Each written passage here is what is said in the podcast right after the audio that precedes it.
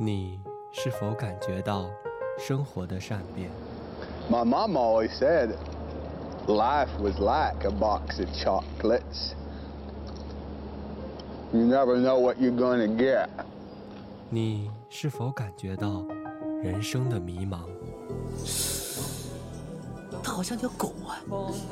你是否也偷偷的想，想去往稻城？地方叫做道场，我要和我最心爱的人一起去到那里，看蔚蓝的天空，看白色的雪山，看金黄的草地，看一场秋天的童话。现在，让我们甩开这繁杂的世界，Well, life isn't always what one likes. 一起做一回追影者，唱一曲《霸王别姬》，不行，说的是一辈子，差一年、一个月、一天、一个时辰，都不算一辈子。谱一首云图，That's it. The music from my dream. 回到那芳华少年。领了军装一定要照张相寄回去，让街坊邻居都知道你当兵了。做一回喜剧之王。当幸福来敲门，You got a dream, you got to protect it. 我会永远记得那个追逐电影的少年。一九九七年过去了，我很怀念他。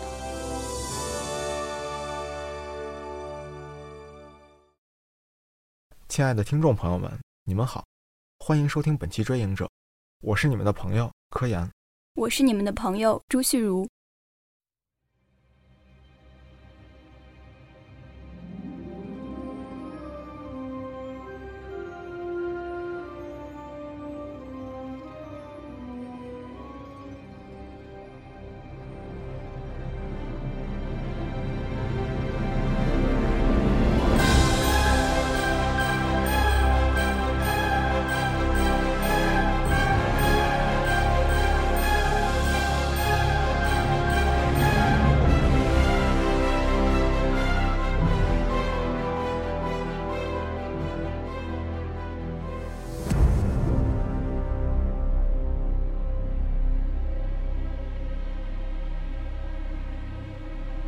依然记得2011年《哈利波特》系列终结篇《哈利波特与死亡圣器》下部上映时，海报上刺眼的 “It all ends” 让无数影迷心碎。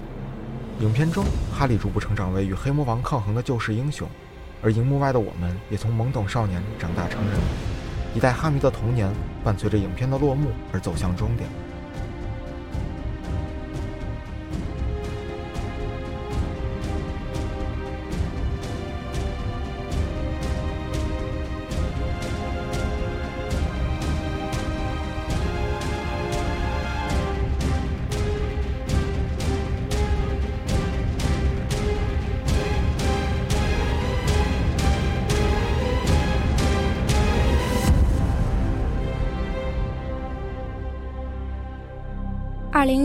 对所有的哈迷来说，大约都是个值得被记住的年岁。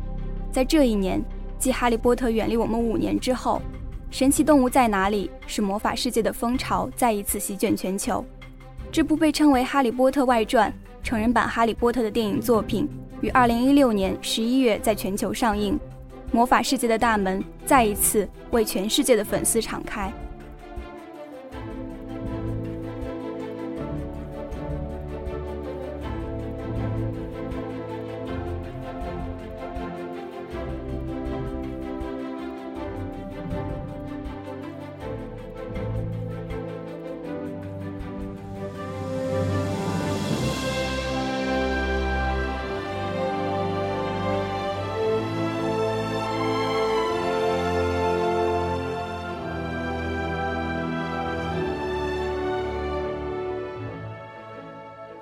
熟悉《哈利波特》系列的哈迷们，对《神奇动物在哪里》这个名称应该不感到陌生。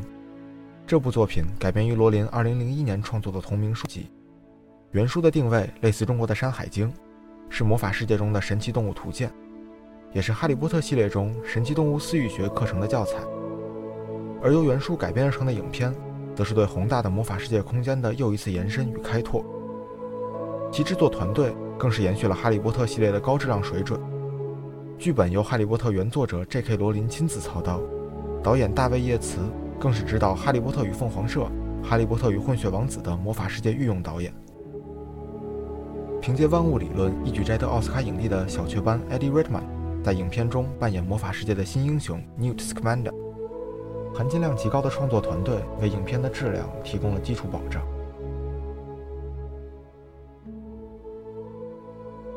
This is just the beginning. I know what's coming. So this is chapter one, and uh, I think people will like what's coming. I hope so. I am proud of it. That's the most you can say as the creator. I think we all feel very proud of what we've done together. And if you can say that, you, you can say everything. This has been created because this is something I really wanted to write. And I hope that when people see the movie, they will understand that it grew out of certain things that are very important to me anyway in the world at the moment. I try not to focus too much on what other people think about the work it's healthy to be interested in what other people think because you learn from what people like and don't like. But ultimately, you have to be true to what you want to you want to do, the work that you want to produce.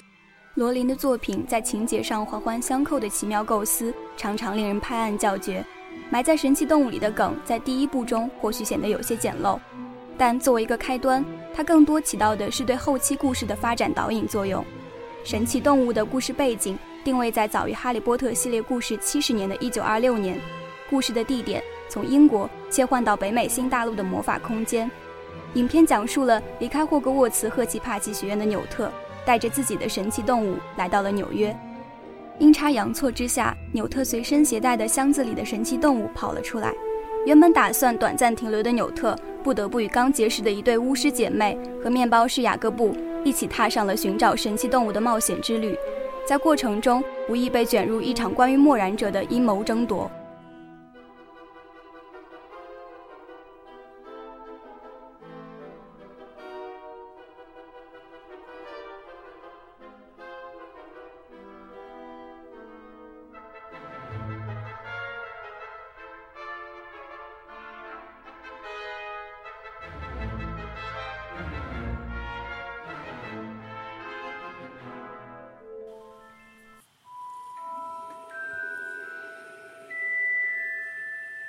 My heroes are always people who feel themselves to be set apart, stigmatized, or othered. That's at the heart of most of what I write. And it's certainly at the heart of this movie.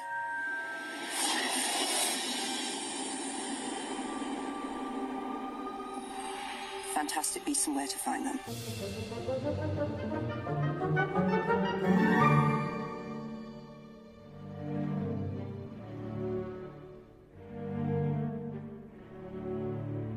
影片的出彩固然离不开精彩的剧本、引人入胜的剧情和优质的演员资源，而对于这样一部特殊的奇幻题材作品来说，那些埋在影片深处与魔法世界若有若无的联系，更让人心下难耐。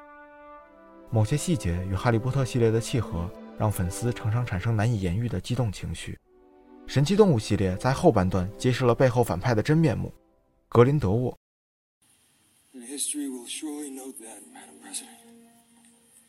What was done here tonight was not right. He was responsible for the death of a no match.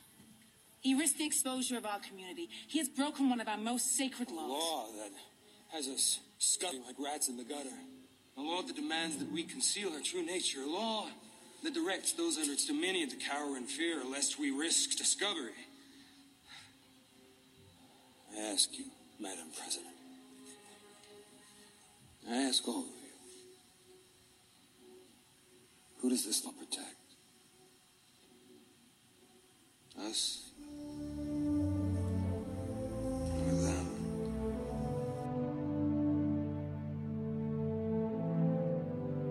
这个在二十世纪初为了更伟大的利益不择手段、渴望建立新秩序的狂热者，对哈迷来说想必并不陌生。这位霍格沃茨魔法学校校长邓布利多的少年挚友，在《哈利波特》序列中仅活在叙述里的天才黑巫师。他的故事在《神奇动物》系列里得到书写和呈现。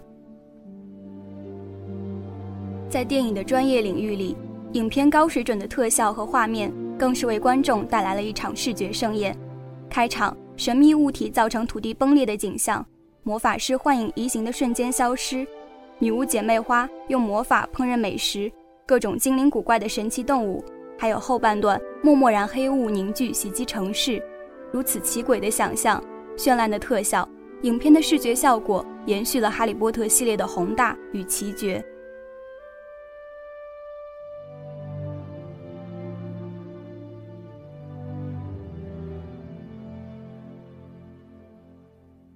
那些神奇动物在影片上映后更是吸粉无数，调皮捣蛋的秀秀，粘人撒娇的护树罗锅，任意伸缩大小的蓝色蛇鸟，发情求偶的独角兽，召唤风雷的雷鸟，迅猛又艳丽的全翼魔，呆萌可爱的隐形兽。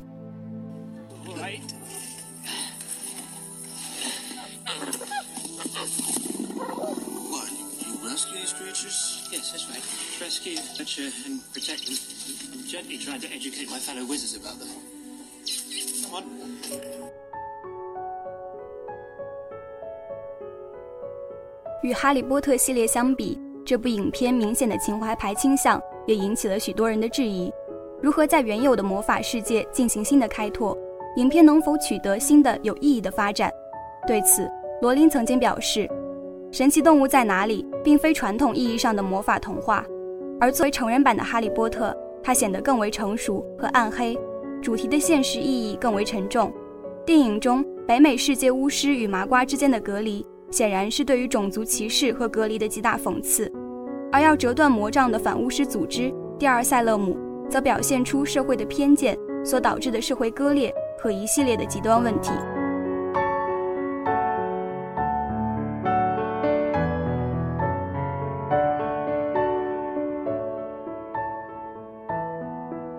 罗琳自己对于电影中体现的对极端主义、社会偏见反思等的政治意图并不回避，这或许可以看作是魔法世界在成人世界的延伸，是魔法题材影片的大胆探索和成长。从最终的观影反应和票房支持来看，影片上映后全球共取得八亿多美元的票房，取得了票房和口碑的双丰收。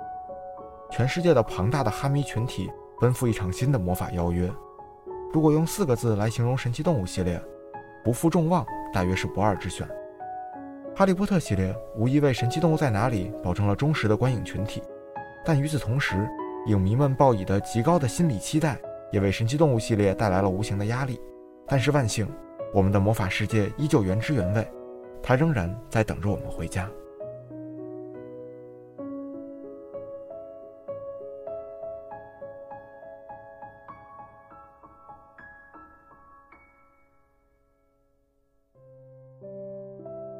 观影结束后，从影院中走出的影迷对神奇动物的评价中说：“我实在太爱哈利波特，爱到我感觉我这辈子都无法原谅 J.K. 罗琳了，因为他创造了那么一个让人痴迷的世界，却又让我没办法真正参与其中，有种被抛弃的感觉。所以，当神奇动物在哪里结束后，我并没有急着离场，而是静静地坐着，直到片尾曲放完。我只想在这个世界中多待一会儿。”正如一位知名影评人在他的主页上写道：“或许魔法世界从来就没有抛弃过我们。正如 J.K. 罗琳所说，Hogwarts will always be there to welcome you back。他始终在那里，等着我们回去呢。等你哪天有幸到了他的门前，请挥舞你的魔杖，轻声念出这个魔咒。”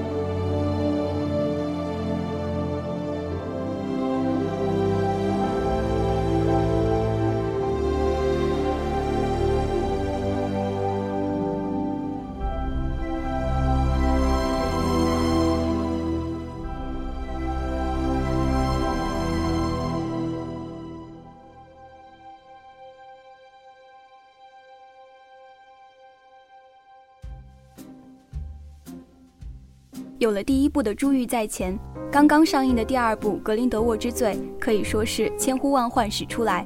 无论是不是哈迷，想必也都应该有所耳闻了。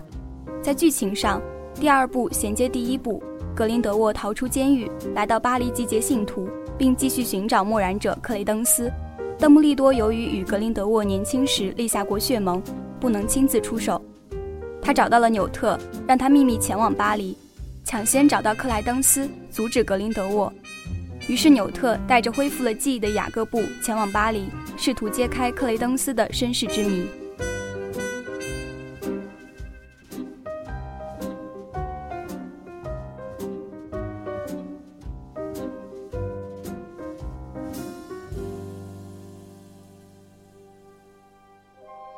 相比第一部，第二部在剧情上复杂了许多。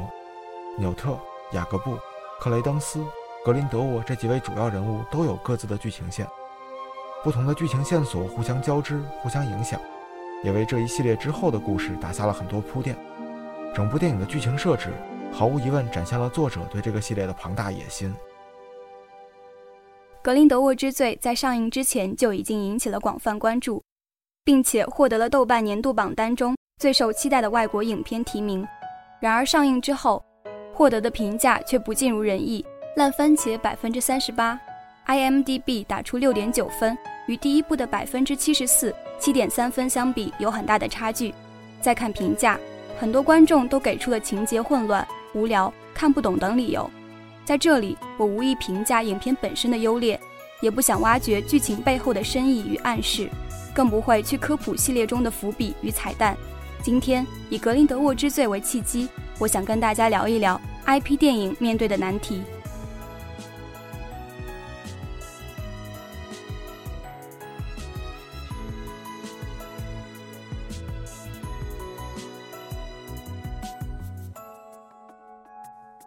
这里我们说的 IP 电影，就是像神奇动物系列这样，基于其他作品进行再创作产生，或是由其他具有独立知识产权的作品改编而成的电影。这样的电影都具有一些共同的特点。首先，在电影之外，原作品已经为这一题材本身积累了大量粉丝。这些粉丝往往已经对作品有了很深入的了解，对其中的设定和细节也了如指掌。他们就是我们平时所说的原著党。其次，这些电影都有入坑门槛的说法。想要完整的体验一部 IP 电影，一般都需要对 IP 本身有一定了解。对于普通观众而言，需要了解的知识越多越复杂，入坑门槛也就越高。一方面，大 IP 的粉丝数量从一定程度上保证了电影的票房。以神奇动物为例，哈利波特这个 IP 作为很多人的童年回忆，只要神奇动物电影上映，一定会有很多哈迷为了回忆和情怀走进影院，甚至二刷三刷。但另一方面，IP 越大，设定就越复杂。普通观众的入坑门槛也就越高。这个很好的例子是前些年上映的《神探夏洛克：可恶的新娘》，这与其说是一部电影，不如说是一集英剧。恰好神夏和哈利波特系列我都算是粉丝，这里提到的两部电影也都是和作为普通观众的朋友一起看的。尽管事前反复给他们科普设定等等，到了电影院他们还是看得一头雾水。观影体验极差，从这里不难看出，如何在普通观众与粉丝之间寻找平衡，是所有 IP 电影必须面对的问题。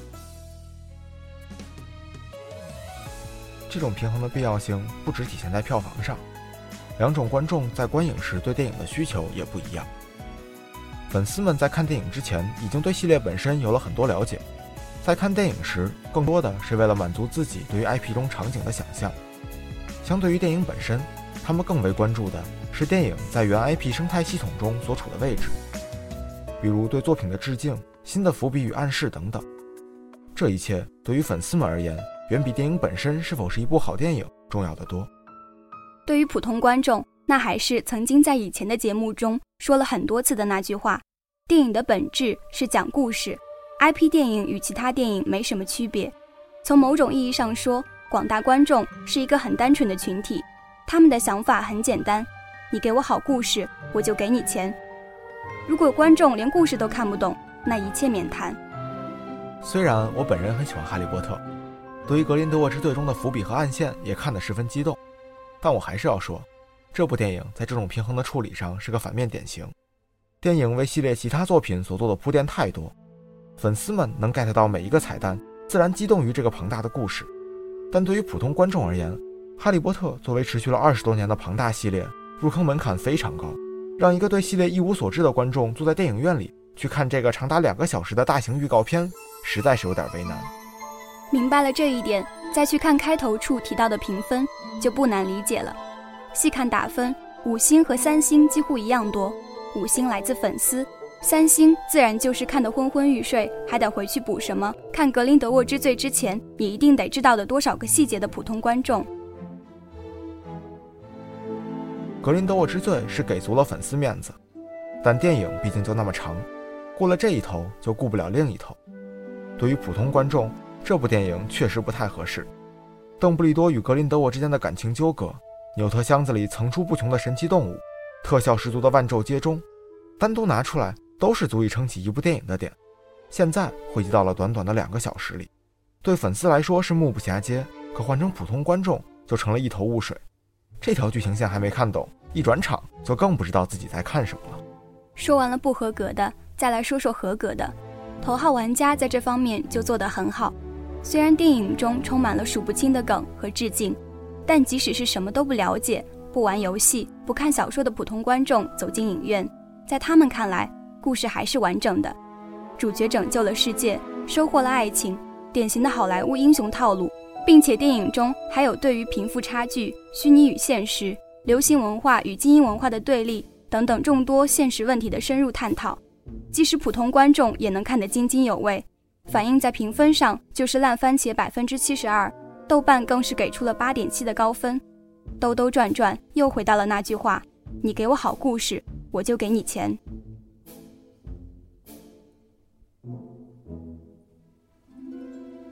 分析了这么多。要是问我给格林德沃之队打几分，作为哈迷，我肯定还是得给出五星儿。毕竟真香是人类本质的一部分。啊，真香！哎呀，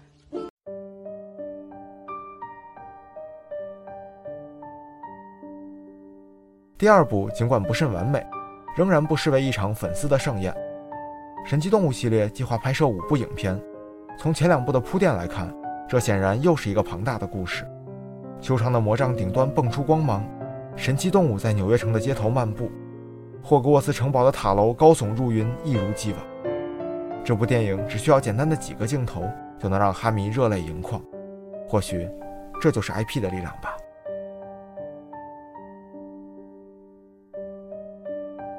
二十年过去了，曾经在小学课桌底下偷看《哈利波特》的孩子长成了大人，他已经不会再像十一岁时那样。骑着家里的塑料扫帚，拿筷子当做魔杖，疑惑为什么猫头鹰还没有送来他的录取通知书。但对于哈迷们来说，魔法世界从未远去。万咒皆中，不，一个全新的魔法世界才刚刚开始。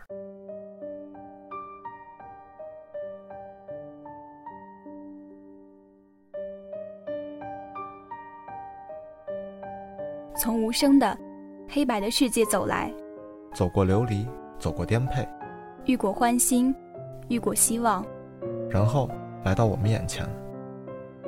我愿等在这路口，为邂逅更多如戏人生。我想跟在你身后，像影子追着光梦游。